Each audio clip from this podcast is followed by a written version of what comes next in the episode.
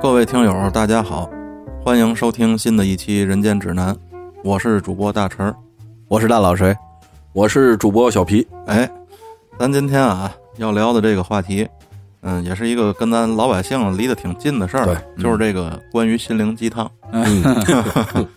心灵王八汤。哎，对对对，鸡汤这东西啊，这词儿其实就挺有意思，肯定是应该是有营养，对，嗯对吧？这是最直观的，嗯然后味道也不错。对嗯换算到这个文字上呢，就是既好看，文言华美，对对对，嗯，然后呢还有内容，有深度。有用，哎哎，最简单就是有用，让人们看了以后啊，可以给一些启迪，嗯哎，应该是这样，是，嗯嗯嗯，你要说这鸡汤，你们是从什么时候开始第一次看到类似的这东西？读者。哎呦，我记得初中时候吧，好像有一本书就叫《心灵鸡汤》，那会儿这个应该还是好词儿了。对对对对，那书好像是毕淑敏写的吧？好像是。那我不记得，因为那个时候嘛，我还是比较这个亢奋，嗯然后比较激进，你现在也够亢奋的。那个时候我主要看书都是王朔什么的，所以一看这“心灵鸡汤”这四个字儿，我就不想看了。啊，哎，所以我只知道有这本书，但是从来没看过。嗯嗯嗯，我第一次接触到这心灵鸡汤的时候，它不叫心灵鸡汤啊，我还比较喜欢这个叔本华。嗯嗯，我以前看他的东西，看的更多的是一些他那个哲学上的辩证啊。但是他妈后来这个舒老板越老啊，好像参透了人间的悲喜了，知道吗？最后就是在他这个末期出的这个叫什么《人生的智慧》吧，好像是那么一本书，就是无数的这个金句鸡汤啊、嗯组成的这么一本书。嗯，当时小时候，我甚至拿这个东西当做一个人生格言来看啊。嗯但是越大，我越觉得这东西有点儿没味儿。嗯，就是王朔一本书的名字，嗯看上去很美。哎，这个鸡汤就好像是拿拿鸡肋煮的，不是拿鸡腿儿煮的，知道吗？就是你看上去好像特别华丽，是吧？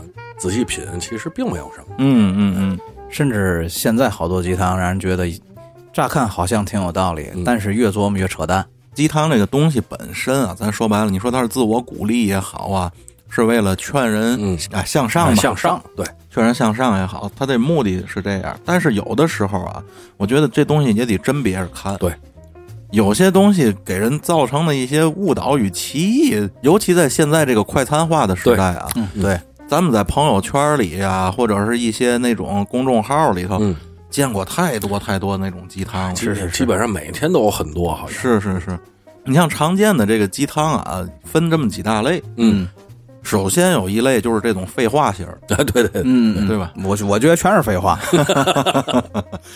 为什么我说把这废话型单拎出来呢？因为其他那几种类型，它不光是废话，而且是对这个人生活感觉起到误导，甚至都有点是吧？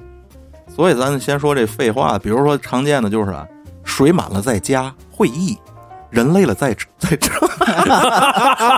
张 不开嘴，对吗？太废话嘴酸嘴酸，人水 没事儿，重来，重来。水满了在家会意，人累了再撑会垮。呃，这句你们怎么看？这个？这个不就是过去一句成语“水满则溢”吗？对呀、这就纯废话？啊，对呀，对吧？尿尿尿地上了要擦，不就是这玩意儿吗？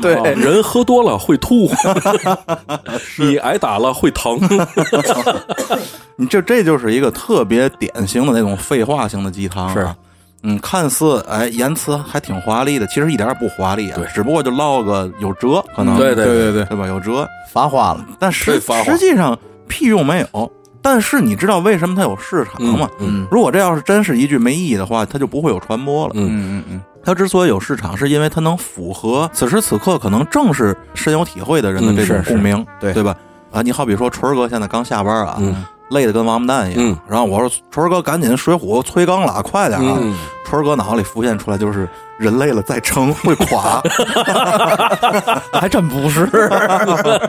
春儿哥多硬啊！对对对，就那一瞬间可能是会有那么闪过一下的这种认同，那个嗯。村儿哥啊，我我跟你说，人太硬了会折。锤儿哥说了，大老锤宁折不弯。哎，你看啊，就咱那么点火儿出出了多少鸡汤，嗯不就这个吗？对，大老锤有过被掰弯的经历吗？没有，没有，不不能不能，不能不能。咱回到咱这个主题上来啊，你看咱这刚录了三分钟，咱就开始跑题儿了，嗯嗯这也是咱人间指南一贯的一贯对一贯的习惯。你们有没有听过这种特别片儿汤话的这样的鸡汤？一般看到这这种东西，嗯我就略过。嗯，选择性的就是蒙眼了。对，因为我觉得我会活着，嗯嗯我不需要它。嗯就是这种东西啊，不适合我这样人群，所以我一看，哦，这是大大概应该是鸡汤之类，我就自然跳过。嗯嗯说白了就是其实是自信。嗯，可以吧？可能就是在这个相对年轻一点的时候，嗯你比如说十八九、二十来岁的时候，看见这些东西，可能还觉得哎说的挺好的，但是随着这个年龄越来越大吧，就觉得这些东西越来越扯淡。嗯，像有一些像那种特别片儿汤的，肯定是看过，但是嗯现在记不起来了都。哎，我就记得有一句啊，嗯嗯我觉得还是蛮有道理的。您说您说虽虽然没有什么用啊，就是凡是讲谈理想的领导，都是在耍流氓。嗯，哎，我觉得这这句还是还是挺有道理。有点现实意义。哎，，对对对对对对这个还是有现实意义，谈理想不如谈工资，是吧？就是这个意思。尤其是对于刚接触工作的这个年轻人来说，对对对是吧？就有很多孩子人家都还都租房子住，对对对，你跟人谈理想，拿什么支撑？对你，你跟他谈，你将来要怎么怎么样，怎么样？我谈，我还不知道下月住哪儿了。这就跟咱接下来要说的这有关系了。有很多的鸡汤的产生啊，都是服务型的。嗯，你看刚才小皮说的这个，嗯，这典型就是服务型的。对，还有那么一句话嘛，这也是咱现在国内一个著名的大佬说的，嗯名字咱就不提了。嗯，就是说你们现在享受这种九九六的生活方式是你们的福，哦哦知道这句了吗？知道这句话，这个东西，我觉得这不就是带节奏吗？对对，这个不仅仅是带节奏，还嗯有点洗脑。是是是，咱们继续再说这种、嗯这个废话型鸡汤啊，这个我也是特意为了咱做这节目我总结的，有的我就觉得都可笑。你比如像这个啊，多想想自己的错，就会如何如何如何。你后头你怎么加都行啊。对对对，多想想自己的错，你就会豁达；多想想自己错，你就会成功；多想想自己错，你就会怎么样？对这个是鸡汤公式。嗯，对对对知道吗对对对，所谓鸡汤公式，其实是胡编乱造一件小事儿，然后加上什么生活、爱情、人生、工作的一些个感触，嗯，啊然后再加上你想表达的东西。哎，鸡汤无非就是什么理想啊、爱情啊，对吧？反正你就无限的高大上呗。嗯，比如说根据这个公式，我就编了一个。嗯我刚才肚子疼，去厕所坐了一会儿马桶，但是没拉出来，只放了几个屁。嗯，其实人生也是这样，往往你想干什么的时候，它只是一个，我也不知道该怎么说。反正我如果编编的话，这肯定也是一鸡汤。，是这样。我刚才也说，当初啊，我喜欢看这个王朔的书嘛。嗯王朔的这小说里啊，曾经就有一句话，我一直记到现在。嗯这句话其实啊，变变词可能就是鸡汤，嗯，或，者也可以叫谚语，无非就是一句很有道理的话，嗯就是孔雀开屏是漂亮的，嗯但是转过身你看见的永远是屁眼儿。这好像是我在哪儿见过这个，嗯，确实就是也是把它鸡汤化了，就这样一句话嘛。嗯嗯嗯，这种东西你怎么其实特别特别好变形啊？，对，比如说就是，其实你是一只凤凰，只不过你还是现在只是涅槃之前的孔雀，对对对对 对吧？鸡嘛不是？你就是像这种鸡汤，通常啊还都会取一种那种格式性的名字，题目一般都叫写的真好，怎么怎么地啊啊，收藏，对吧？或者是某某生存法则，对对对对对对对对，就好像让你看了这个之后，你就能在社会上立于不败之地了啊。嗯，而有很多人就特别吃这一套。你社会上有好多人，甚至就抱着这些歪曲的东西去生活，把这当做人生信条。没错儿，这东西咱就退一万步讲，就像刚才我说那个叔本华那个，那个跟他这个本人到后期有点儿不争不抢了，这个那个价值观有关系，对对对吧？你也知道，他年轻的时候一直跟黑格尔俩人就是针锋相对的那种，嗯到后来，哎，就是都放开了，然后写了一大堆那样的东西，但至少那个东西没有什么毒害性。是。对，嗯。我觉得这个叔本华他的哲学的这个这个基础好像就是有点佛系哈，嗯，我觉得后期后期，是吧？你年轻的时候，他跟黑格尔之间的那种，就是在这学校里，哎，你这会儿讲课，我也就非得这会儿讲，嗯我就看学生来听谁的，结果人都听黑格尔去。他的他的这个东西就是就是是后期的吧？嗯，晚期了，甚至可以晚晚期说，这个鸡汤晚期是吗？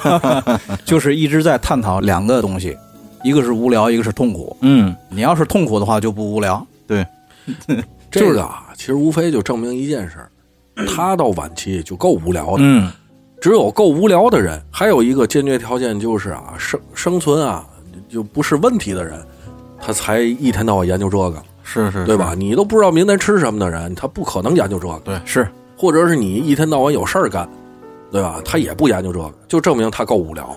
这舒老师到晚期的时候，我觉得写的这些东西，其实就是在给自己当时的那个生活情况自圆其说。嗯，是，而且有点酸，我觉得。是，就是有点阿 Q 那个、嗯那个感 Q 觉精神，其实这种鸡汤，我觉得你像他吧，这说话得有二百多年前了吧。嗯嗯，所以说，这个舒老爷子啊这应该是算鸡汤鼻祖了，对毕竟距今二百多年了。嗯，然后你要说近代来啊，玩鸡汤这块儿最有号的，那就不得不提这个卡耐基卡爷，对吧？这卡爷也是嗯一帮人的这个信奉的像教条一样的东西啊。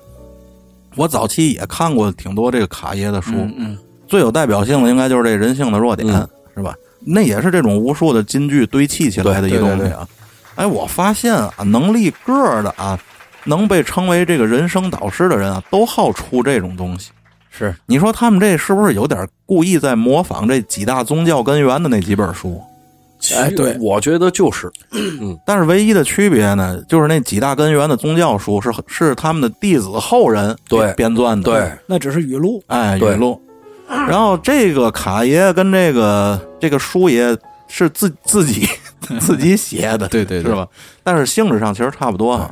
你像你包括《论语》都是，《嗯，论语》就是弟子们总结的，对而那些个语句，你如果按现在来看，就是鸡汤，是，还真是。只不过在那个时候大家都不太懂道理，或者是没有总结出一些道理的情况下，嗯是，那个东西是有用的，嗯，是这样对。对吧？教给人你应该怎么着，你才是一个君子，对，对吧？你怎么样忠君爱国，嗯。孝敬父母，对对是有用的。嗯，你到现而今，人们文化程度大幅度提高，有这么多年的历史沉淀，你再说这个东西，我觉得嗯，没有太多的意义。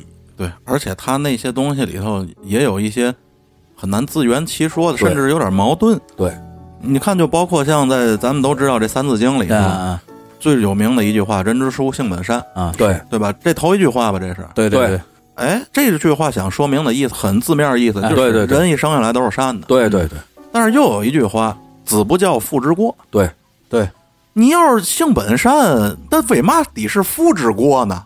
就不需要教。对呀、那第二句那就又打架了，嗯，对啊，狗不叫性乃迁呀，哎，你看是这对不对？对对对，这东西我就咱们开玩笑说啊，有可能编的时候更多的是为了上口。就是那道辙。对对，咱不是说拿这三字经开玩笑啊，那毕竟也是一些那么多年沉淀下来的东西。对是，只不过呢，我觉得作为一个有独立思考能力的人啊，咱们应该有一些思辨，没错，没错。是吧？你看这鸡汤里啊，其实也是有很多时候鸡汤也是想起到一个这个引导性啊，带个节奏。但是比起咱刚才说的那个叔本华呀、什么卡爷这些人，呃级别差就太多了。嗯你看有一种鸡汤叫什么呢？不管你怎么怎么了，哎，都看看，对吧？或者那种题目就是一辈子懂得什么什么就够了。嗯，是不是这样？对对对对你这样的特别多啊。比如说，什么事情都可以拖一拖，没必要那么急，事缓则圆。嗯，这个话我觉得就有点混蛋了，知道吗？对，对对，你要这样的话，那就医院都别有急诊了。我操！对对，先先 缓缓，先啊缓缓。，对对对。其实他想表达的这个东西啊，咱明白，就是说你别马上做决定，对对对你也别太着急了，是，对吧？水到渠成是这个意思。但是你对于一些没有独立思考的人来说，要是按着您这个做事儿了，那就耽误病情了，那对，对对对，对吧？这东西就有点佛系的，有点过度了。对我觉得，毕竟现在这个互联网什么的传播途径那么发达，那么快，我操，天天朋友圈里头什么飘的都是这些东西。嗯，一张嘴啊，事缓则圆，大伙儿都缓，那就连饭都甭吃了。对，嗨，这种就是有点这个鸡汤，然后再加上这个所谓中国的这个文传统文化当中的一个中庸呃啊，固有的哎固有的这这么一个理念，叫叫大而化之。对。对。你包括刚才小皮提到的这个中庸，嗯。这也是咱们这个中华文明里头比较有代表性的四书五经这么，一个特点。你就是以这个中庸为内核的这种鸡汤也有啊。嗯不要认为自己比别人做得好，嗯，即便你很出色，你想抽他吗？你到底你想说明嘛呢？你告诉我，重要吗。就是就是那意思，告诉你啊，其其实他这意思不就是一个谦字儿吗？对，中庸之道，别牛逼，让你那你得学学，对吧？就是想说，哎，你你能耐也行，你知道吗？你厉害也行，但是就谦虚点儿，就这意思。嗯就是我跟春儿哥说的，嗯，不要太硬，否则会弯。对对对对哎，不是，否则否则会折。对，春儿哥那能耐脆。对对对对，哎，你看这话狗屎就狗在这，不要认为自己比别人做的好，即便你很出色。哎 你们这话等会儿我就想催他，你知道吗？你怎么能活得那么拧巴呢？对吧？你出色，那咱出色就是出色，对对谦虚点就行了，对对吧？对对对你就就还不能自己那么觉得，然后你最后还得告诉你，即便你很出色，就这种话就太，哎，我都觉得有点搞笑，知道吗？以至于啊，这种鸡汤愈演愈烈之后，会导致一个什么问题啊？嗯，就是会形成一种特别阴谋论的东西，对是是是，弄得世风日下，没错。嗯把人心这点灰暗的、这点角落里见不得人的龌龊的东西啊，现在都变成赤裸裸明面上的东西了。是是是，合理化。对你比如说像这种，记住这几句话，你就如何如何了。送、啊对对对对吧？送给怎么怎么样的你，人生一定要懂得怎么怎么样。嗯嗯，嗯这种，然后以哪种话为代表呢？风光的背后不是沧桑，是肮脏。开屏的背后不是美丽，是屁眼儿。哎，找着了，找着了。我说村儿哥能耐吹的吧？能耐吹的，能耐吹的。春儿哥在这个《水浒》节目做完了之后，这文案能力太哎，强了，太强了，太强了。你这个东西就有点阴谋论了，我觉得，对吧？你说风光的背后不是沧桑，是肮脏，那你想传达的一种什么东西？就是告诉世人，想牛逼别够揍对，嗯对吧对对对，够揍你就牛逼不了。啊！对你这个价值观导向，我觉得都不是说什么带节奏，你你这个东西是误导青少年了，有点。，对，而且吧，就是在前段时间，我记得我跟大伙儿说过这事儿。嗯有一天早晨，我坐班车上班去，嗯在那个班车师傅听的那个咱们天津的幺零六点八嗯嗯，嗯嗯交通广播，嗯这个是大家都都听的一个东西。对对对，那个电台里，然后就在说嗯谁谁谁年轻时候怎么怎么样，然后他就就成功了。嗯嗯当然了，他说的都是一些个这种演艺界比较比较出名的这些人，嗯，然后他就得出来一个什么理论呢？这个说明什么呢？说明你要想成功，就得不要脸。嗯这是原话，嗯嗯嗯，就是哎呀，交通广播里说的这是交通广播里说的哎。呦我操！我觉得这个舆论导向太有问题了，嗯，因为你毕竟是一个官媒啊，是，对吧？这个想成功啊，这个要脸很费劲。嗯嗯咱有嘛说嘛？是，嗯为嘛咱们有一句可以叫成语嘛，叫破罐破破罐破摔 啊，破罐破摔啊。这破罐破摔啊，其实在某种意义上讲，就是你在成功的背后，如果你顾及的东西太多，嗯嗯嗯，也就是说太要脸，可能这事儿就费劲了。是但是我理解，你可以不要脸，你可以不要自己的脸，嗯，但是你不要伤害到别人。没错没错，嗯但是春儿哥说这幺零六点八，肯定这里头有伤害到别人的事情。那当然，是嗯，咱就比如说我每天的工作，我干的是商务类别。嗯你如果太要脸，你我得顾及这个顾及那个，你别说我产值任务，什么回款任务，我可能一天都活不了。是是是，连最基础的都完成不了，最基础你们想都别想，对，对吧？因为有的有些东西你要去争，你要去抢，对吧？你脸在前头挡着，你怎么去争，怎么去抢？但是吧，成功跟不要脸这两者之间，绝对不是一个必要的关系。这个怎么讲啊？嗯，它可能不是百分之百必要，对嗯但是我那一定觉得百分之八十以上。但是我还是我那个观点，嗯。你可以不要自己的脸，但是你不要伤害到别人。对是是是，你看，我听你们俩讨论那么半天啊，在这个事儿上，我其实也有自己的一些看法啊。嗯。我是觉得这个不要脸嗯，在你成功的路上可以当做一个工具，对，工具，对吧？对于一个成功的人啊，不一定百分之百包里就有这工具，嗯。是但是你有这工具在包里揣着，嗯你有这个能力不是件坏事儿。嗯是是是，嗯嗯，可是作为社会导向，不能让人觉得这是一个必要条件。，对对，我就是这这个，其实我倒也同意。你你别说幺零六二八，就是咱们这个电台，嗯，你在弘扬一些东西的时候，咱们还要正气呢。是对对对，人间指南指的是什么？嗯，对吧？咱指的是正气，没错。对吧？有很多职业，有很多行业，你单纯靠不要脸，那是出不了东西的。对你比如说科学家，嗯，对吧？你靠不要脸，你能研究出来一些新元素吗？这个那不现实。科学家不要脸啊，只能短暂的成功。哎，渠道和仕途哎，方面，对，就是体现在哪儿呢？就是抄袭，嗯，嗯，嗨，对对，这个是。他仕途或者什么上的成功。对对对对对吧？这个不要脸啊，嗯，我觉得是官媒不要去提倡，哎，嗯，是就是想不要脸去成功的人自己去悟。嗯，我觉得这件事儿应该是这样。是是。是，对对对，你像咱们总在节目中也提到这个世风日下啊，嗯，这个跟现在这社会的节奏，嗯。现在全球都是和平嘛，发展经济，对。吧？嗯？嗯这个大环境下，人们崇尚的东西，人们的价值观肯定是有它这个特定性的，对，是，指向性很明确。嗯。所以在这个基础之上呢，有很多价值观导向和咱们传统意识里那东西就变了，嗯。没错，成功至上，是，对对对吧？而这个成功现在和有钱基本是划等号基本上吧。对对对对，所以说，一些官媒在输出这种东西的时候，我觉得啊，还是要有点底线的。没错，是。袁隆平哪儿不要脸了？对对吗？对，中院士哪儿不要脸了？对不对？对。王羲之写字儿写成书生，洗砚洗黑了一池子水，你告诉我他哪儿不要脸了？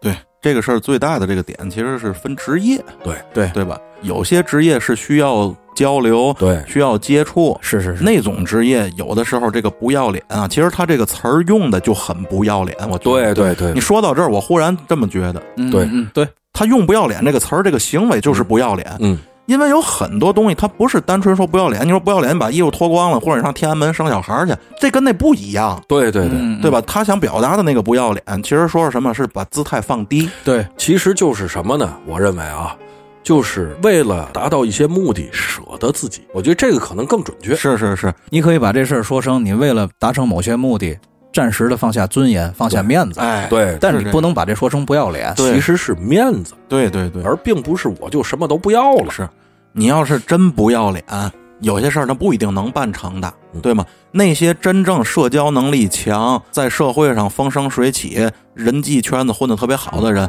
那不是靠把衣服脱光在马路裸奔不要脸能换来的，嗯。那是本事。对。我给你们举一个例子，嗯嗯举一个例子，这个不是实力，是一个事例。嗯。比如说我今年四十岁，我在这个行业里干了二十年，嗯嗯。对吧？但是呢，可能我的甲方是一个初出茅庐、二十来岁什么都不是的小伙子。嗯啊啊，但是我为了一些事，我要特别和蔼可亲，面对他那张冷脸，嗯嗯嗯，然后把这件事情办成，那对，对吧？嗯嗯这个也可以说我在短暂的放下尊严。尤其天津人的俗语，可能就、嗯哎呀，你这你妈有点不要脸，对吧？其实这个意思是一样的。是是是，但是你说这个就跟大陈说，跟脱光衣服去裸奔能是一个情况吗？嗯对，嗯而且你刚才咱说到这个关于这尊严的问题，鸡汤里头也有这么一句有名的话啊：嗯，人生最大的本钱是尊严，人生最大的失败是傲慢。就这话，我觉得就连小学都没毕业，知道吗？这话说的。你首先人生最大的本钱，我觉得有一百种答案。对是，他其实这后半句啊，他想表达的意思，咱还能看出来点儿。他说人生最大的失败是傲慢，傲慢的确是一个不可不可取的行为。对是是是，但是这个人生最大的本钱是尊严，我觉得纯属为了大后头那句话拼出来的。这个对对对，毫无价值。这个其实更符合哪种人？就是更符合此时此刻，正好今天上午被人打了脸了，失去尊严的，然后晚上看见这条了，我操，信誓旦旦，嘿，真的是这样，明天他妈老子不再这么趋炎附势了，就是给给那帮人用的 啊。对对，所有的鸡汤都是为特定人群预备是是是，特定人群、特定时段嗯，你好比这小子今天正在这琢磨要不要辞职了，对吗？上午刚被领导催了一通，晚上回家打开手机，发现朋友圈里有写：“人生最大的本钱是尊严，人生最大的失败是傲慢。”大哥明儿就辞职了，明儿先给领导俩嘴巴子，对，然后辞职然后下礼拜没饭吃了，你写这个鸡汤的人，你管人孩子饭吗？就是 对吗？你管吗？但是这个《三体》大伙儿都看过吧？嗯嗯三体》这大刘写过一句话，弱小和无知不是生存的障碍，嗯傲慢才是。嗯，这句话说的，我觉得还是有点意义。嗯 对，这个傲慢这个东西的确是不可取的。傲慢本身就是个贬义词是啊，它不是个中性词。嗯，而这句鸡汤本身啊，它的目的就是为了找一个大的词儿。你看他他们就特别好爱用这种最大的什么、最好的什么，是是是，对吧？就是博人眼球。对嗯然后还有一类呢是哪种呢？亲情方面的。对嗯嗯嗯嗯，我小时候啊，啊就是很多年前就看见过这句话，嗯我当时还挺认同的。嗯嗯但是越大，我觉得这句话说的越不客观。嗯，你看，就是那么一句话，我估计大家都听过。啊嗯，人们常犯的最大的错误，是对陌生人太客气了，而对亲密的人太苛刻。把这个坏习惯改过来，天下太平。这句话就类似的话，听听过听过太多太多了。嗯，太多了。我为什么对这句话感触比较深呢？因为小时候我就是一个那种嗯挺叛逆的那种小孩儿，呃，我跟父母总吵架什么的，然后跟外人呢，甭管是说因为生活所迫还是什么，趋炎附势的时候很多，嗯，而且咱都以这个有外面的人对对对，是是是，咱跟生人总客气，对对吧？而跟父母呢，父母说你两句，咱马上就翻脸，别别烦人了，怎么地的，对吧？这种，对对对，所以小的时候啊，我对这个话挺有感触的，而且我从看这句话其实帮着我了，嗯就是我在品了这句话之后，我尽量的、尽可能多的把耐心用在了自己更亲的人身上。嗯嗯嗯但是随着越来越长大啊，我对这句话有了一些歧义。嗯，他输出的这个东西有一部分是对的，咱们的确应该对父母、是对对亲人没毛病。对给他们更多的耐心嗯，，没问题。不要跟外人浪费那么多本应该属于自己最亲的人的这份情感。嗯，但是你不觉得吗？他这句话说的，他最后还特意点出来了，说如果社会要这样，天下太平。我不觉得天下太平，我觉得如果社会要是这样的话，对那将是一个最冷漠的社会。对，那这个社会不就变机器人的社会了？没错，对对对没错。对吧？然后呢，你不光是跟陌生人变成了无限的冷漠，嗯，你还会跟家里人弄得特别烧的。对，对吧？好比你妈说：“哎，老锤饭熟了，吃饭了。”然后你说：“妈，谢谢您，我能享受到这顿晚餐是我的荣幸。这这不就成混蛋了吗？不是我想你妈给那饭折了，不是，我想问一句，伯母也管你叫老崔儿呢？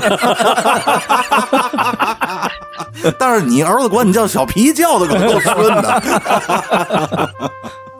对吧？你这东西就你其实细想，这个话只能说一半儿对。嗯，对对对对，他想输出的这种昌回家看看，这个咱理解。啊是但是他另一方面表现出来的那个极端啊，我觉得是不可取的。是没错，社会还是要充满爱的，没错，和谐社会嘛嗯，对对对咱们还是要和谐的。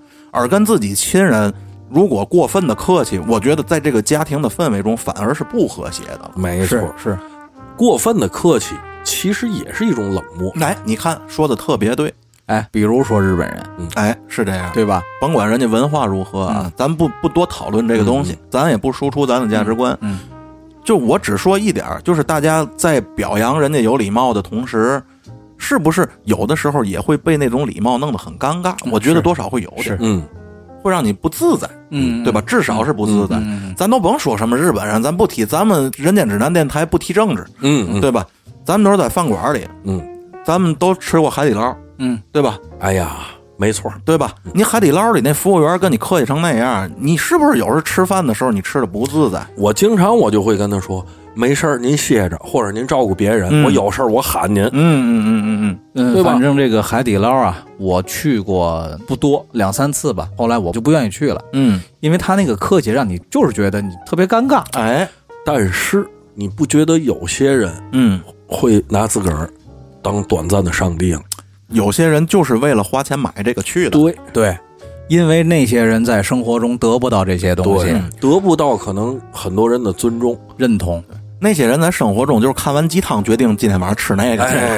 鸡汤锅儿。哎，上那儿喝汤去，其实你妈多嘌呤可高的玩意儿。得撇撇沫子，撇撇沫子。多听听《人间指南》，比嘛都强。哎，对对对，这是根儿，这是根儿，咱要点脸。哦哦哦哦哦，然后再有一类就是成功学鸡汤，哎，这个最近是太讨厌人了。嗯，您给说说。就那个听懂掌声那位大师，哦，就那大师长得那模样，嗯他给人讲成功学的成功学那些东西，我真的，我我不明白台底下那帮人是怎么想的。嗯嗯，你你你你你见过那大师那模样吗？我好像见过一次，在那个自动弹出的一些啊，对对对，然后就说一些个什么不着边际的话，说完了以后，其实那话我觉得我理解能力不差，嗯，然后他总总要说一句“听懂掌声”，然后下台下有一大哥鼓掌，嗯，这样是鼓掌，哎。呦，哎，你各这是位狒狒，你这是。各位听众脑补刚才春儿哥的动作，动物园里那狒狒一一没了嘛样，刚才春儿哥就嘛样儿。你没看过那大哥鼓掌嘛样我吗？见过一次，啊。好像见过一次。咱们国内曾经有一本书，嗯。就是关于这个成功学的，你们肯定知道这本书，嗯叫《哈佛凌晨四点半》啊，知道知道，这本书，然后咱们要录这节目，我特意查了一查，嗯。有各种版本，嗯。有成人版的，所谓成人版就是大人看的，嗯嗯，还有小孩看的图文版的，嗯。嗯。还有什么，反正就各各各种什么小学版的、中学版、大学版都有。嗯。就问你，你看这简介啊，就是哈佛大学的学生牛逼不牛逼？睡觉的时候在看书，吃饭的时候在看书，看病的时间也在看书。我就问你含糊不含糊？知道吗而且这个这个就当当网上我看啊，嗯这是近五万的评价，嗯，嚯好评四星半。嗯嚯，就这个，就那书里写的那些内容，我大概看了一下，嗯就是那种什么，说这个哈佛那儿，嗯，图书馆凌晨三四点钟灯还亮着，学生们在那个医院等着看急诊的时候排队的时候也看书，嗯反正就没有不看书的时候。我就不明 不明白这写这书的人，这这些东西是怎么总结出来的？这个美国的大学啊，嗯确实不毕业率挺好，是不毕业率嗯非常高。嗯因为他们的大学和高中啊，跟咱正好相反。嗯，他们的高中及以前嗯非常轻松，嗯，但是大学以后非常紧张。是每一个大学里最热闹的嗯永远是图书馆，嗯嗯就是大学生要自学呀，嗯要什么这个要那是，就是非常非常的紧张。啊，是这我相信哎啊，因为他们的不毕业率非常高，嗯可能要达到百分之三十到四十。嗯这个可能是中国人，尤其大学生无法想象的。尤其哈佛这么一个高等学府，他的学生一定是非常非常努力。那肯定嗯，那肯定但是我觉得这个跟咱们总结成鸡汤啊，这那个，我觉得完全没有意义。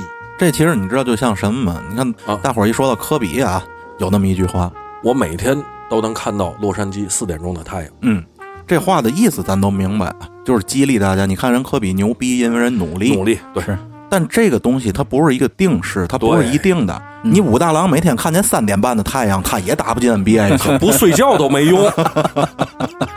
哎，反正这个鸡汤文的通病啊，嗯就是喜欢那个乱举例子，胡编乱造。嗯我有个美国朋友啊，曾经就是特别吃惊的问我，嗯哎，为什么你们中国人总习惯用别人成功的例子来证明自己的观点正确呢？嗯嗯嗯难道失败者的奋奋斗就没有用吗？嗯嗯嗯其实我根本没有这个美国朋友。其实我反倒认为啊，嗯一些个失败者这个经历，嗯，我们应该多看看。哎，就是我不一定啊，看成功者那我就会成功，嗯，但是失败者的一些东西，我看看，我减少我的犯错率。哎，是这样。我觉得这个可能会更有用。对因为在一些成功上啊，存在着很多偶然，对对，而且那些所谓兜售成功学的人，嗯，他如果真的那么成功，他没工夫在这兜售这个，没错。对对对，没错，对不对？你看看讲成功学的，你看看听成功学的，成功了的人没工夫干这事儿，根本就。我啊也想让听众啊分享一下我的经验，嗯，您说说，或者是我的一个小理论。哎当然我们说也不算啊，对对对，您讲您讲，就是我始终认为，全中国乃至全世界乃至全宇宙，嗯嗯嗯。啊，凡是有生物的地方，嗯，人才有能力的人永远不缺，对，是是有的是，是。缺的是什么？平台。哎，对你说这有一定道理。成功人士能给你提供平台吗？对吧？你就努力奋斗，嗯永远没有错。嗯学生好好学习，成年人好好工作，永远没有错。对看那些闲七杂八的，我觉得没有太大的用。对，闷头做自己该做的事儿。没错，成与败，有的时候这里头是有几分运气在的。一定是有运气。你把这个中国这二马把它打回原形，让它再来一遍，它也不行。是这没错样，是这样。因为在他们起步的阶段是有很多人比他们其实做的更早更好的，对对对对吧？但是也都淹没在这个历史长河中了。嗯这里头是有运气和一些机缘巧合的，原因的。没错。道儿，对吧？对对对对对，吓我一跳！他也吓我一跳。这不是一个公式，你对你只要如何就能对就能如何绝不是这样。对你就像这次疫情期间，然后这个互联网的这网络教育一下火起来，对吧？对这受益很大。哎，但是也有这个像优胜教育这样，之前那么牛逼，那陈浩在那个《非你莫属》里，对对对是是那大象，然后现在哭跟王八蛋似的，对对吗？也有倒下的，对。咱们可能觉得，哎，这个远程教育、网络教育在疫情不是应该是受益最大的吗？对嗯但是依然有不行，对是是，对吧？这里头我相信不是这个陈浩这人本身能力有什么多大问题，他要是有问题，他走不上之前的没错，没错，这里头是有机缘巧合的，一定是有的，是。对还有一些特殊原因什么的，对对。对不对？嗯。然后咱就说这个疫情期间啊，嗯，有倒闭的，有发财的，是，难道这个不是一个机缘巧合吗？嗯。哎，谁能想象到会突如其来的来这么强烈的一场疫情，对，对吧？如果没有这场疫情，可能有人不会倒闭，有人不会发财，对吧？这就是一个特别特别严重的机缘巧合，你说，所以这个成功学这个东西，我觉得根本就不存在，对存在，这就是人们臆想出来的一种心灵鸡汤。是就像咱这主题一样，这东西本身它就是鸡汤。对，你说世界上要是有一个叫成功学的话，学完这个东西你就能成功，那全成功了。，对啊，那九年义务教育教语文数学干嘛呀？教成功学啊，啊，对呀、就考试干嘛？对吗？咱就都成功不就完了吗？嗯对吗？所以说这东西，我觉得就是形式大于内容，而且这个成功学里头的一个核心啊，你像这样的东西，我也听过一些。以前小时候，我对这个东西还挺好奇的。我就想，我这嘴皮我也能当讲师去，知道吗？嗯我也干，我干这个完了，要不，所以我关注过一些。我后来我发现，他们的核心其实都是什么？核心就是拿一个个例，嗯，啊，对对对对吧对对核心就是拿一个个例说事儿，拿一个个例当做榜样，对对？吧？然后涵盖所有的事儿。对，举个例子，好比说，你看一张嘴就说，哎，学习这个东西啊，上学学历嘛的这么回事儿。你看那个谁谁辍学了，谁谁辍学了，嗯那是乔布斯啊怎么样那都辍学。了你先看看人家是从嘛学校辍学的，对吧？对你先能上得了那个学校，咱再聊辍学的事儿，没错，对不对？你看人从哪儿辍的，对吗？这个叫什么呢？幸存者偏差。对，哎，对对对对对对，这帮人其实就是什么呢？企图验证孤证的可行性。哎，是这样。你看春儿哥这说话是有文化嘛，你这玩意儿那能耐吹啊，哎呦，春儿哥在这方面的确是比咱们犀利啊。之前在生活中啊，跟春儿哥还聊到过一些关于这个田园女权的问题。嗯，啊对对啊对，这也是这个鸡汤里头占比很大的一个、哎呦一个东西啊。没错，嗯，咱说到这个田园女权，咱就不得不先说说这个女权本身是什么。没错，嗯，众所周知啊，在古代的时候是没有所谓这女权一说的。是，这女权这个词儿呢，是在近现代社会文明进步了，人们开始意识到这个女性权利的时候呢，女权这个词儿才会被提出来。对对对，女权运动最开始指的是这个结束这个性别主义、性剥削、对性歧视、对性压迫，嗯，促进呢这个性阶层平等而创立起来、发展起来的一种社会理论和政治运动，这是女权的这个核心。嗯没错，而咱们要说的这个中华田园女权啊，这个词儿其实咱说实话挺不好听的，哎，对对对对吧？中华我知道有这个田园犬、田园猫，是对 是吧？对，这个话挺不好听，但是咱就解释一下这个词儿吧。有嗯。有很多听众可能还不知道这个，，对。因为我相信啊，听咱《人间指南》的女性没有田园女权的女性，对，没错，特别对。哎，所以我得解释一下这个田园女权是怎么回事儿。首先呢，我想说的是啊，咱之所以啊会有这种田园女权的这个出现啊，和社会整体有很大的关系。嗯嗯，第一点呢，是现在这个社会精神层面啊，可能还比不上一些西方国家，没错，对对，但是大部分人呢，对女权的这个认识有了，可是不太清晰，啊，对吗？对对，加上咱们国家几千年来的这种男尊女卑的这个观念啊，导致了这个田园女权主义者，哎，开始打着这个女权的这名号啊，想要高人一等。其实他们自己连女权是什么都不知道。没错对对对，而且第二，这个网络上现在这些营销号、这些毒鸡汤，抓住了这些女性现在抱怨的这种心理，对对，哎，偷偷的给你灌输这种思想啊，以此来得到你们的这个认同。嗯，因为毕竟这个女性在一些生理方面，她的确是比男性要弱势的，对啊是是这个是事实，没错，对吧？咱们也没有什么可避讳的。嗯，而有些呢，这个在婚姻和家庭中呢，社会上女性要承担的一些东西，可能相对来说比较多。对是这并不是说呃社会强加给他们的，而是生理结构决定的。这属于生物属性，哎，对对吧？所以有很多人就会比较幽怨，比较抱怨，嗯。而这些营销号就恰恰抓住了这个，我让你们爽，对，对对对对，我替你们说这些让你们爽的话，咱一块儿撒狠儿。哎，特太对了。嗯。你就比如说典型的、比较典型的一些营销号上的话啊，嗯，女人因为结婚得抛下自己的父母来照顾男人的父母，但男人不用。嗯嗯，哎，然后对一些呢跟公公婆婆住一块儿的女孩来说，嗯就巨认同啊，嗯，对对对对。对吧？就马上就有那种同感了啊，对，就觉得哎呦操，还真的我怎么那么冤呢？就呵，就马上感同身受啊。还有那种话啊，女人因为结婚得挺个这个大肚子，挺十多个月，只为了替男人生下一个跟男人姓的下一代，嗯还得承受生完孩子之后的这个身体变形，嗯对吧？这些事儿男人不用。嗯，哎呦，这个刚生完孩子这这些姐姐们也是感同身受，嗯操，还真都早日不生了。那我想问一句，您您姓谁姓了？你回去问你妈去不完了吗？对对对，是这样，是这样。然后啊，还有最最最狗食的，我觉得这句话说的啊，女人因为结婚得放弃一卡车追求她的好男人 啊，并埋没了最美的青春，但男人却不用为青春所惧，反而越老越值钱。哎，这话是我觉得最混蛋了，知道吗？你看为什么我说这这话说我都觉得可笑啊？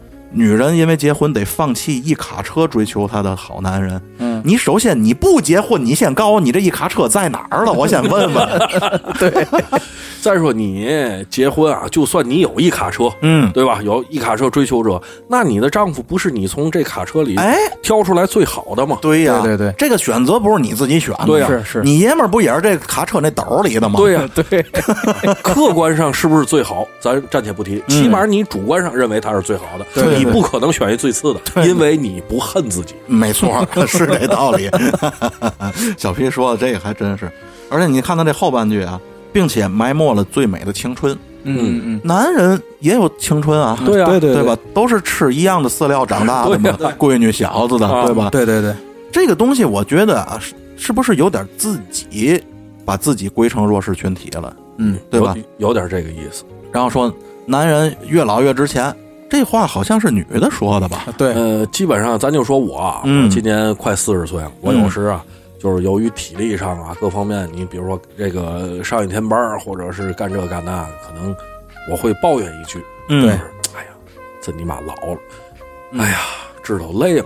旁边经常如果站着一个女性，她就会跟我说，嗯，不老，四十一枝花，这个那个，会跟我说一说一堆，嗯嗯从来没有一个男人会跟我说。嗯，对对对，我也是那么感觉。这个话，永远是一个女性朋友跟你说，是，所以这是他自己认为。咱说白了，咱说的客观点儿啊，可能女孩儿这个一老了之后，比男的可能更显老点儿。嗯。这个情况可能是有，啊，可能会有，是是。对对对，因为男的就算年轻时候，由于更倾向于这个雄性的这种形象也好怎么样，不至于说二十多岁男的就打扮的像一朵花一样，对对吧？但是女人呢，可能二十多岁像花的多，对等到四十多岁呢，就不能那么捯饬了，有可能。哎对，但是这东西，我觉得不能一概而论。问题还有一个事儿，嗯，咱四十啊，照样就一瓶嘎了油，对吧？他们得多少万的化妆品呢？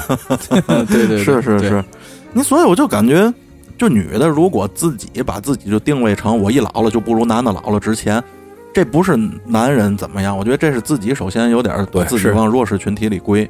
这个东西其实符合哪种人的那个心态呢？你当这句话一出来之后，当一个人一看到啊，你想，如果一个姐姐结了婚了，然后跟男的住，跟公公婆婆住，然后正巧又刚生完孩子，嗯，然后要孩子要的晚点，现在快四十了，看见这三句话就得上吊了，我觉得，真的是不是？就咬牙切齿。其实本身他在没看到这种价值观灌输的之前啊，人家可能过得挺幸福的。没错，是是，你说这东西就这种玩意儿，是是不是他妈害人的东西？对，对，弄这些营销号的人啊，就是王干娘。嗯，而且特别影响和谐，家庭和谐，社会和谐，然后特别影响和谐。咱再说啊，嗯，那有多少姑爷伺候丈母娘、丈母爹比伺候自个儿爹妈还还到位的？嗯，对呀、对这个我觉得无所谓，双方父母都是父母，谁需要照顾咱就照顾谁，对吧？对这个是客观决定。是是是，这东西可恶就在哪儿了？有很多人啊，人家生活本来高高兴兴，哎，挺和谐，然后看见他这种东西之后，觉得自己这二十年来的生活就像狗屎一样，没错。对对，对吗？你说你这东西是干嘛用的？你是是为了让女性觉醒吗？如果这个东西要叫做觉醒的话，那我觉得还是还是睡吧，嗯，还是 睡着好。对吧？人家本来挺高兴的，然后更有就这个话到后头我都没法念了，就我就觉得 就有点到无知的程度了啊！你比如像这句话啊，女人因为结婚得放弃父母给她二十多年的心儿，被冠上某某太太二字，但男人没变。你就就你明白他说这意思吧？明白就比如说你媳妇儿姓王，你姓赵，她得叫赵太太。嗯对对对对对，这东西现在啊，我咱说白了。已经很少了，至少在国内没就很少有人那么叫了。我不知道国外现在还有没有这例儿国啊。国外还是首先，那女的可以自己不认同，嗯对对对吗？而且咱说句那什么点儿的话，有多少人是为了被冠上这个乐在其中的，对对对对，对吧？这是人家自己选择的自由没错。，没错。而且我觉得吧，其实咱们中国女性嗯，在世界上来说，应该是特别独立的，嗯，比很多国外的这个女性都独立。是是。首先，咱们的一夫一妻制，对吧？这个是让女性独立，哎，而且女性现在可以劳动，对然后争取这个呃，这叫什么生产资料，对是是就是挣钱，可以养活自己。而且现在中国有多少男的的工工资卡也在媳妇儿手里，是是，对吧？所以经济独立其实就代表着很多事情都独立。嗯嗯，其实这个东西它主要产生是基于一个什么呢？就是说咱们人类啊，嗯咱们人类，这话大哎呦。大了咱八个高啊，哎呦，人类有两大生产，嗯。第一呢是物质生产，嗯。第二呢是人口生产。嗯嗯。物质生产是付费的，嗯。对吧？嗯。但是人类自己的生产，就是产生新的人类，嗯。这个东西是免费的。嗯所以说，这个就造成了目前咱们国内这些个所谓这个中华田园女权的这个这个他们的理论的这个基础吧。嗯嗯嗯嗯，他们会认为，我在这个进行物质生产的同时，还要进行人类生产，哦，嗯嗯嗯所以说他们觉得这个东西赔了，不值。嗯嗯嗯，人不说了吗？是我生产完了还得灌你的姓儿，嗯嗯对吧？这个不情愿劲儿的。哎呀，就我觉得这个东西就有点太毒害妇女了，嗯真的。你就像刚才春儿哥说到这种不值，比较典型的之前那个营销号啊，什么咪那个是吧？啊，咪蒙，啊，对对，大伙儿如果感兴趣可以搜搜，那就到后来就已经不说人话了。就是什么男人就得为你花钱呀，怎么怎么地的。你就像这句话，嗯女人因为结婚得早上上班，晚上煮饭、做家事、带小孩儿，有工作的压力，也有家事的压力，但男人没有区别，反而呢多了个赚钱的人和不用给薪的女佣。这他妈的，这个这个逻辑，我觉得就是乱的，你知道吗？嗯嗯，嗯，有的是男的在做这些事儿，对啊，就尤其咱天津有好多老、哎对对老爷们做饭，啊对是是对对对不对？嗯，难道男的不上班吗？对啊，有多少是男的上完班之后把这工资给媳妇儿的，太多了。对吧？嗯，而且你说女佣，怎么就女佣了呢？那男的做这些事儿的时候就是男佣了吗？嗯，这东西我觉得啊，你看咱们都是经历过婚姻的人啊，我觉得如果这段婚姻本身是美满的话，那么做这件事儿本身是幸福的一部分，没错，对吧？对，给心爱的人做一顿饭，帮心爱的人去刷下碗，这件事儿不幸福吗？嗯，这是其实，在一个家庭里，这些个事情都是爱和和谐的体现。就是啊，如果拿这个事情当做抱怨，就证明你的家庭已经不和谐，没错已经没有爱了。对，对这些事情才会暴露出来，你拿它当做抱怨的这个筹码。是是是，而且现在都二零二零年了，嗯，一个扫地机器人儿，一个洗碗机能解决的事儿，能用着上升到女权上吗？对，对吗？两口子都懒，一块儿看电视，搁洗碗机里不就完了吗？对而这个女权啊，嗯，咱就不得不提一下这个妇女节，是，呃，也叫国际妇女节，嗯因为这是全世界的，对对吧？全称叫联合国妇女权益和国际和平日咦，啊。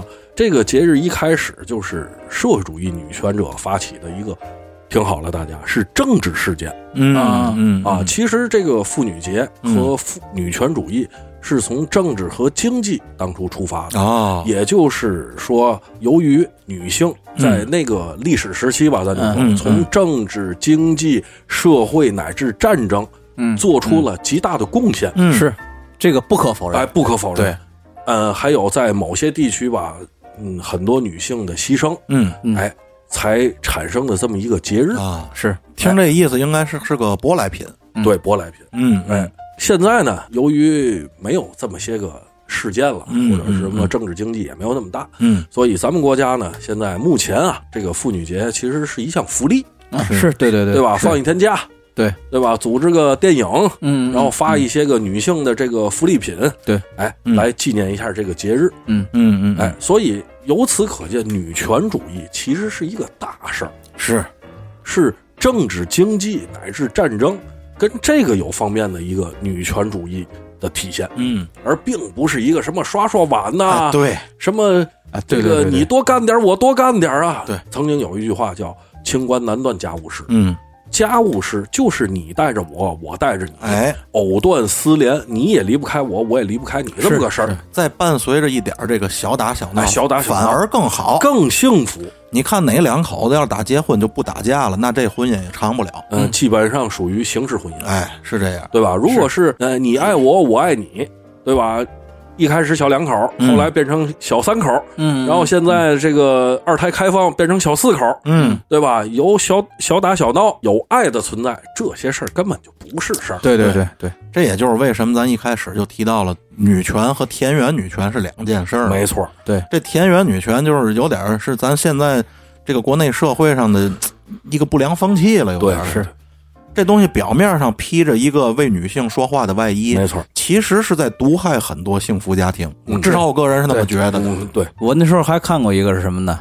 一个女生自己说，嗯，你对女朋友嘘寒问暖、知疼着热，她一个月后会离开你，怎么着？你贱是吗？对 呀、你贱你是贱吗？咱们曾经有一个朋友不就说过一句话吗？嗯嗯，人生一共八个字，嗯贱。还差七个呢，你你数啊，一共八个字儿。这么回事？刚才咱说的那个什么男朋友给你花钱才是爱你啊，嗯没事就给给你钱呀、没事就给你买这买那个。嗯，我想问一，你爸爸对你有这么好吗？你管你对象叫爸爸吗？要是干爸爸可能对那么好，还是干爸爸？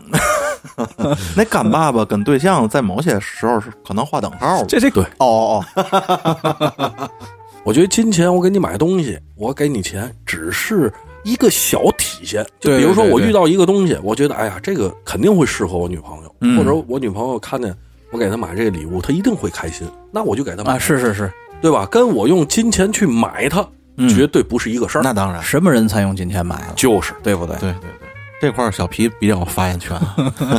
那个，其实我也不老懂的。买笑是吗？你别买别别买那个四季里第一个就行。哎，咱你看说归说，斗归斗啊。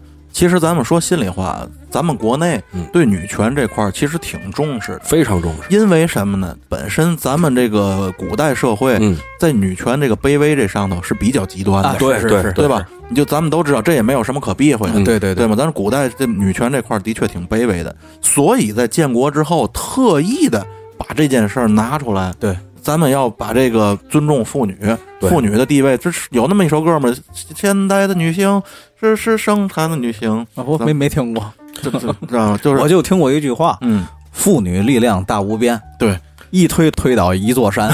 而且还有一个就是在大事儿上也有体现。嗯。你包括国家领导人，嗯要有女性，啊，是。呃，人大代表要有多少，嗯。政协要有多少，对对。这其实都是尊重女性的一种表现。对。而且你看中国的文字，嗯。咱就说过去妇女的妇字繁体字是一个女性的女，嗯，那边一个扫帚的扫的右半边，嗯也就是说这个女人啊只能拿扫帚扫地，对。就是干一些家务活。对嗯嗯，可是咱们简化字呢，这边一个女性的女，那边是推倒了一座山的哎对。倒山，哎，这就证明了什么？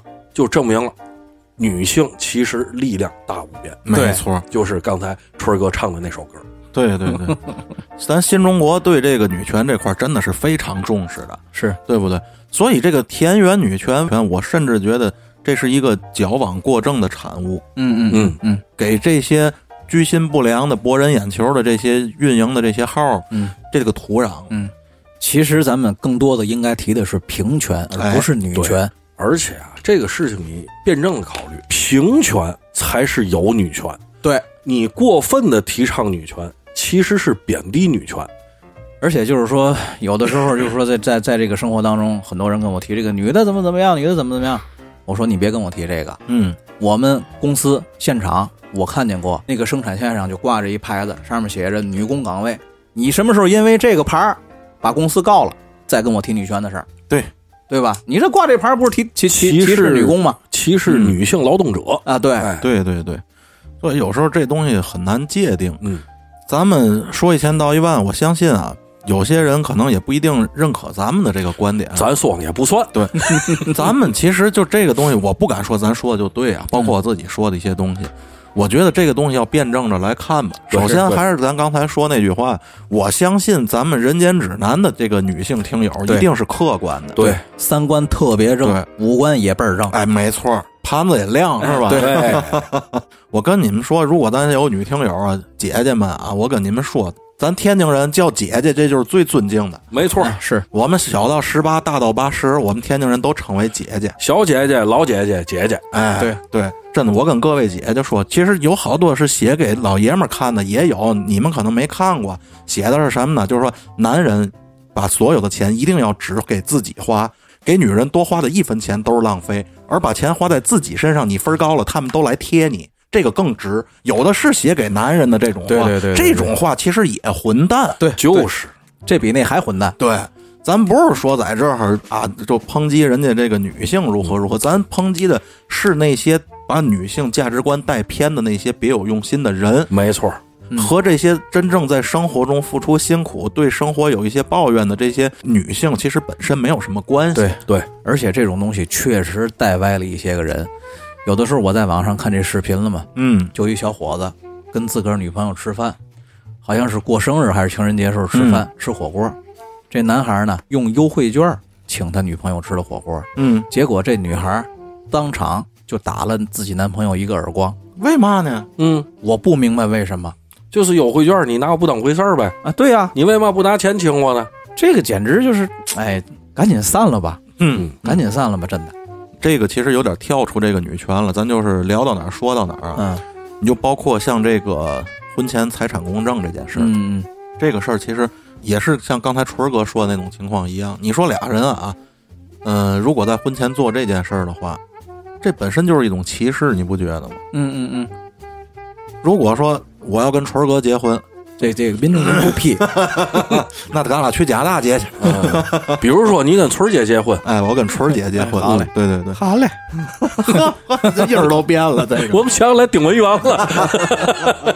其实有一种说法，说这个是特别理性、特别客观的一种选择。大伙儿如果思想要是进步起来的话，应该支持这个。我觉得这里头可能有那么一点点，嗯，有道理的东西啊。但是咱把它搁在生活中啊，嗯，如果我趁十个亿，春儿哥每月工资都不够花的的情况下，嗯我觉得他不会主动要求要干这件事儿。对，对，这件事儿多半儿啊，都是那个自认为别人有可能是来占自己便宜的人才会干，才会提出，对是吧？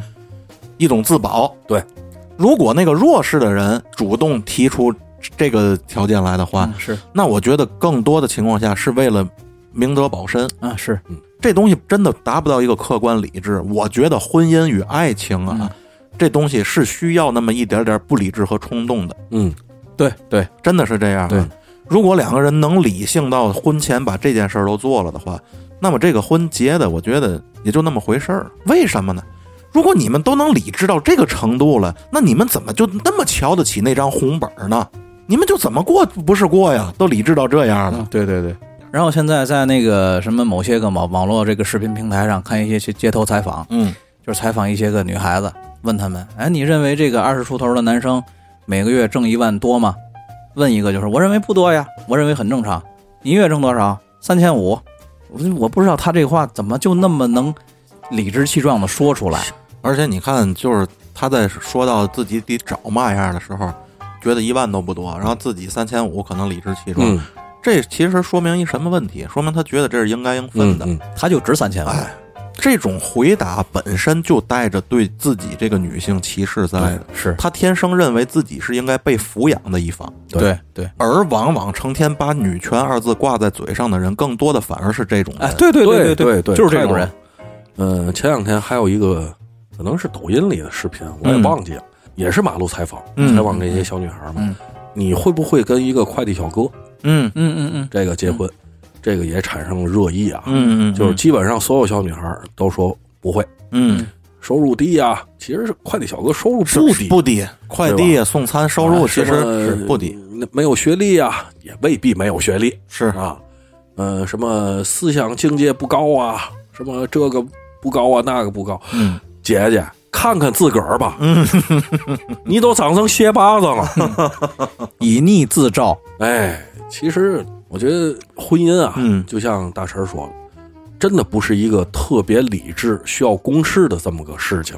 对，如果你特别理智、特别公式化，嗯，不是一道数学题，就是一桩买卖。哎，太对，那是交易，对，那不是婚姻，婚姻可能真的会有一点冲动。所以，至于对方是什么、干什么，他到底一个月挣多少多少万，其实有时是可以啊、冲动的，是对，因为你爱的是这个人。没错，如果你不爱这个人，就像纯哥刚才说的那个那个吃火锅那个，嗯你不爱的是你爱的并不是这个人，而是那顿火锅。你没有那顿火锅之前，还真是这样嗯，还真是这样，婚姻这件事儿啊，它本身就具有社会财富再分配，还有这个阶层流动的作用。没错这个事儿是不争的事实。对对是这样。但是你不能以这个为唯一的目的。没错对，这个不是唯一。所以说，这些鸡汤给这些姑娘啊，造成了一些错误的这种价值观引导。是，这个，我我个人觉得这东西还是少看，真的少看啊。